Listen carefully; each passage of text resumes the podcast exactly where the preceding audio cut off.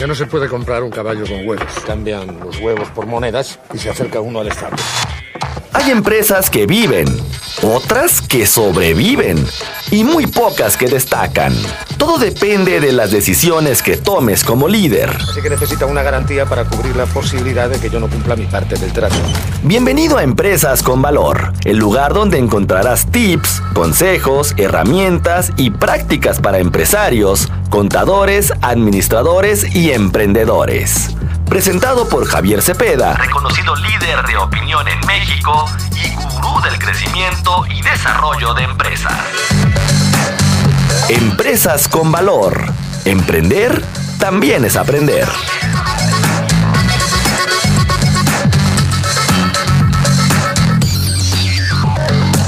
Hay problema.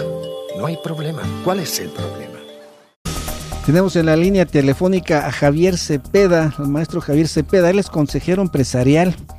Eh, él es especialista de, en ingeniería en sistemas computacionales en la Universidad de ITESO. Eh, maestro Javier Cepeda, buenas noches. ¿Qué tal, Sergio? Muy buenas noches para ti, para todos que nos escuchan. Gusto en saludarles. Muchas gracias. Maestro, pues eh, la pregunta que nos hacemos muchos ahora que estamos en la cuesta de enero y que se ha dicho que va a seguir esta cuesta hasta mayo, se traslada hasta allá. ¿Cuál es el panorama que está que eh, se van a enfrentar los hogares, las empresas financieramente y cómo enfrentar el reto de todo lo que se viene encima? De entrada, eh, 2021 terminó siendo un año atípico y 2022 empieza como un año lleno de retos, particularmente en la parte financiera. Recordemos que amanece 2022 con un incremento en el tema de los combustibles, que a su vez independientemente de que nos, nos queramos decir que es una actualización en el tema de los impuestos, pues realmente el combustible está subiendo. Y a su vez, al subir los combustibles, pues prácticamente suben todos los productos y servicios a nivel nacional. Por otro lado, el tema de la inflación no nos deja, o sea, simplemente no nos deja. El INEGI ya incluso hoy dio cifras parciales de, del crecimiento del país en el último trimestre, pues prácticamente fue del punto 0,1%, o sea, no hay crecimiento y hay quienes inclusive ya denominan como una recesión técnica eh, el cómo está el, estancamiento financiero de nuestro país. Por otro lado, recordemos que hay un incremento en los mínimos y que está padre, o sea que a final de cuentas los trabajadores reciban un incremento, pero el 22% de incremento prácticamente eh, lo asume el patrón, lo asume el empresario y esto va a generar también que, que lo traslade al, al, al importe que, que da para los bienes, para los productos, para los servicios que consumimos todos nosotros. Entonces, es un año 2022 lleno de retos. Y lo que primero tenemos que hacer, ya sea a nivel personal o a nivel empresarial, es definir específicamente en dónde estamos parados, cuál es nuestro nivel de ingresos. Y para esto incluso yo propongo que cada una de las personas, de las familias y sobre todo también de las empresas, hagamos un presupuesto de, de ingresos. Y los componentes para poderlo hacer, pues es eh, tener claro que el principal origen de los ingresos puede ser a través de la venta de nuestros productos, de nuestros servicios, a través de un presupuesto de ventas que se haya que se haya generado, o incluso también el poder acceder a diferentes líneas de crédito, aportaciones a capital, etcétera, etcétera. O sea, a fin de cuentas se lo, lo conforman varias vari, variantes el presupuesto de ingresos, pero particularmente para afrontar este 2022 lo que tendríamos que cuidar es el presupuesto del gasto, el presupuesto del gasto o el presupuesto del egreso, y esto de cierta manera para poderlo generar pues tendríamos que hablar a nivel empresarial que tenemos que considerar eh, para ese presupuesto de gastos el pago por las compras que generamos a nuestros proveedores, el pago particularmente de sueldos y salarios, comisiones, indemnizaciones, el pago de suministros como energía eléctrica, este, gas, internet, el pago, por ejemplo, de la renta, de publicidad, marketing y promoción, pago de impuestos que muchas de las empresas aquí es donde se atoran en el que los impuestos nos caen de sorpresa mes a mes. Y para esto incluso voy a recomendar que todas las empresas se acerquen con su contador y que le lleven su presupuesto de ingresos más el presupuesto de egresos y que el contador les facilite la posibilidad de generarles un presupuesto de impuestos. Y esto lo que va a generar, Sergio, es que las empresas no tengan la sorpresa mes a mes de la cantidad y del impuesto que tienen que pagar, sino que inclusive lo puedan prever y esto lógicamente de manera de manera anticipada. Y el presupuesto de gastos no solamente se trata de tener un documento muy bonito en el que me diga cuánto me voy a gastar en el año y cuánto voy a gastar por mes por cada uno de los rubros y por cada uno de los conceptos. Se trata incluso de ser todavía un poco más drásticos, de hacer una revisión exhaustiva de que cada concepto y cada gasto que esté realizando sea estrictamente indispensable. Si no, hay que sacarlo porque en este momento, como bien lo decías al principio, si la cuesta de enero se va a prolongar hasta un mes de mayo particularmente, no estamos en posición de gastar eh, dinero, recursos que no tenemos. Y esto se habla incluso de decir, más allá de de qué gasto es estrictamente indispensable, vamos revisando si ese gasto, que si es estricto, que si es necesario, estamos teniendo las mejores soluciones con el mejor proveedor, con la mejor solución, con el mejor precio, o hay mucho más allá en el mercado que podamos, que podamos generar. Entonces, de manera rápida, yo te podría decir, es un año de retos, es un año en el que el dinero no va a sobrar, es un año complicado financieramente hablando, y particularmente como lo podemos solventar no es querer incrementar las ventas de la empresa, porque hay muchas empresas, Sergio, que de manera fantasiosa, y te lo digo así, de manera fantasiosa, están queriendo incrementar un presupuesto de ventas del 30-35%. La verdad es de que no están las condiciones, no está el tema financiero, no están las garantías como para poder una empresa garantizar un incremento a su presupuesto de ventas del 30-35%.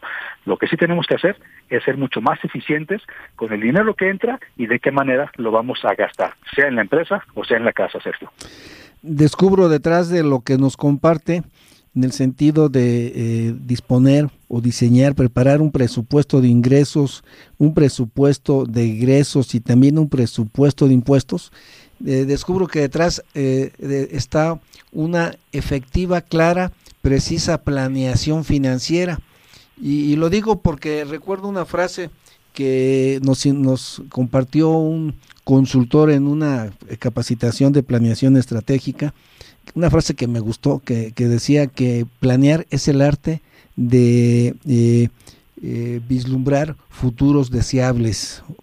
Entonces, detrás de esto, la pregunta sería, ¿existe esta planeación y cómo tendría que ser esta planeación para que realmente ayude a vislumbrar ese futuro deseable? Desgraciadamente en México, particularmente hablando de las micro, pequeñas y algunas medianas empresas, quienes representamos más del 90% de la actividad económica en nuestro país, nos hace falta mucho el tema de la cultura empresarial, de la cultura organizacional y precisamente de la planificación. ¿Por qué?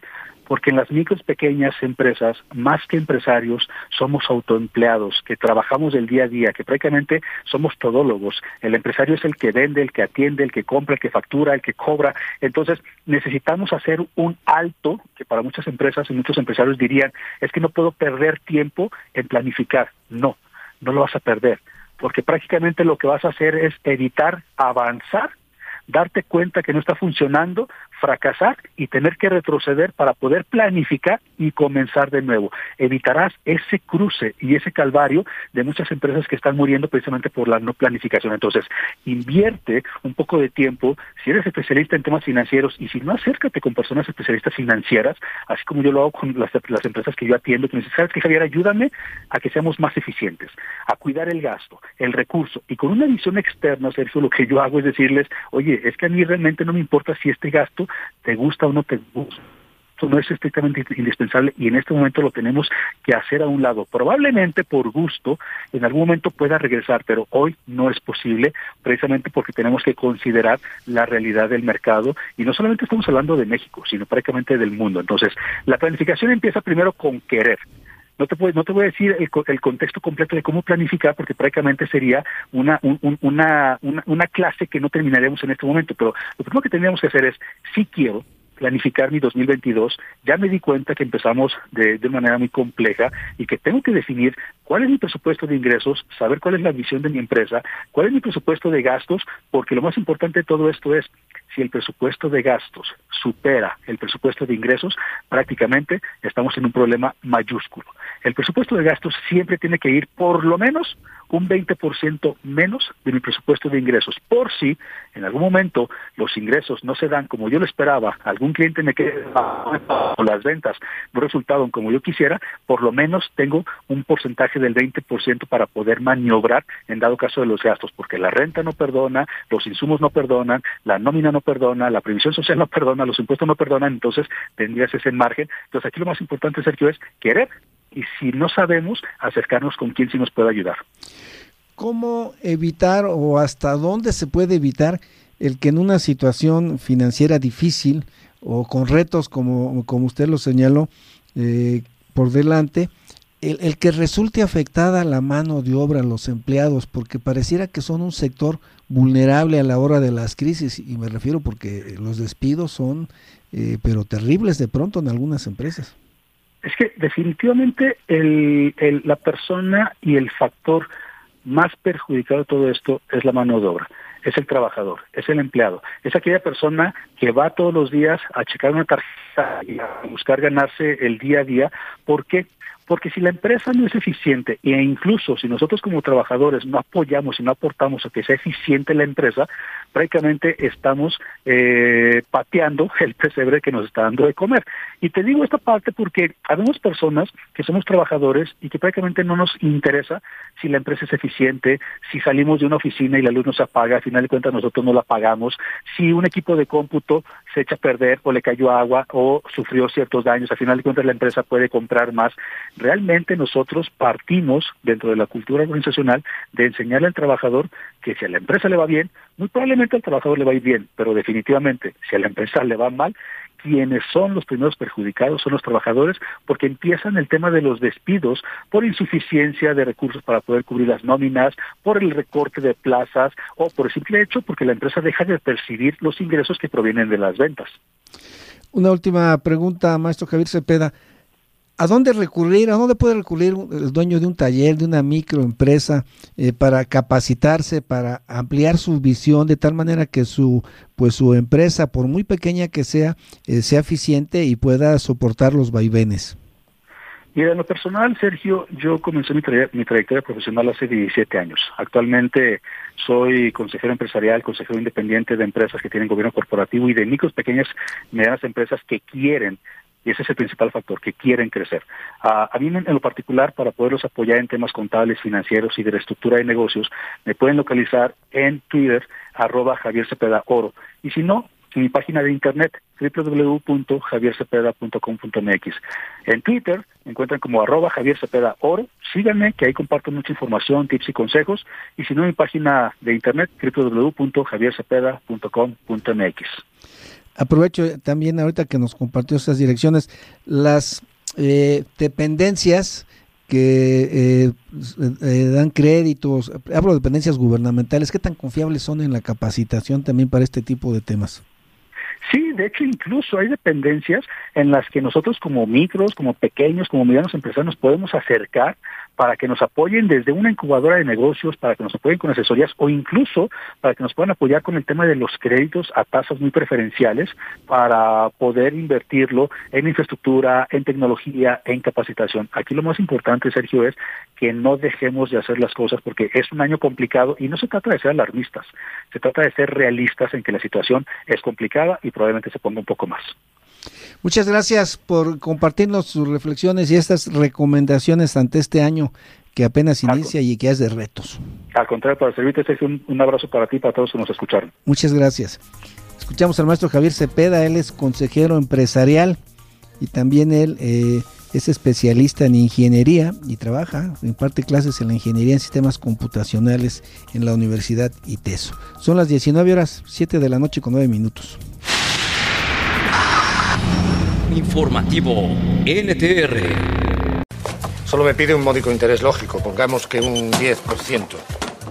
Eso sí, él arriesga su oro, yo no arriesgo nada. Así que necesita una garantía para cubrir la posibilidad de que yo no cumpla mi parte del trato. Pienso, luego insisto.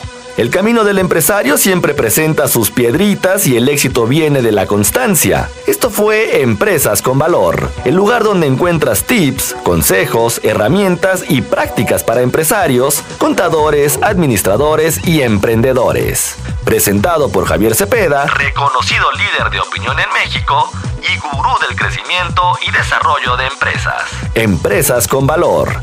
Emprender también es aprender. También es aprender.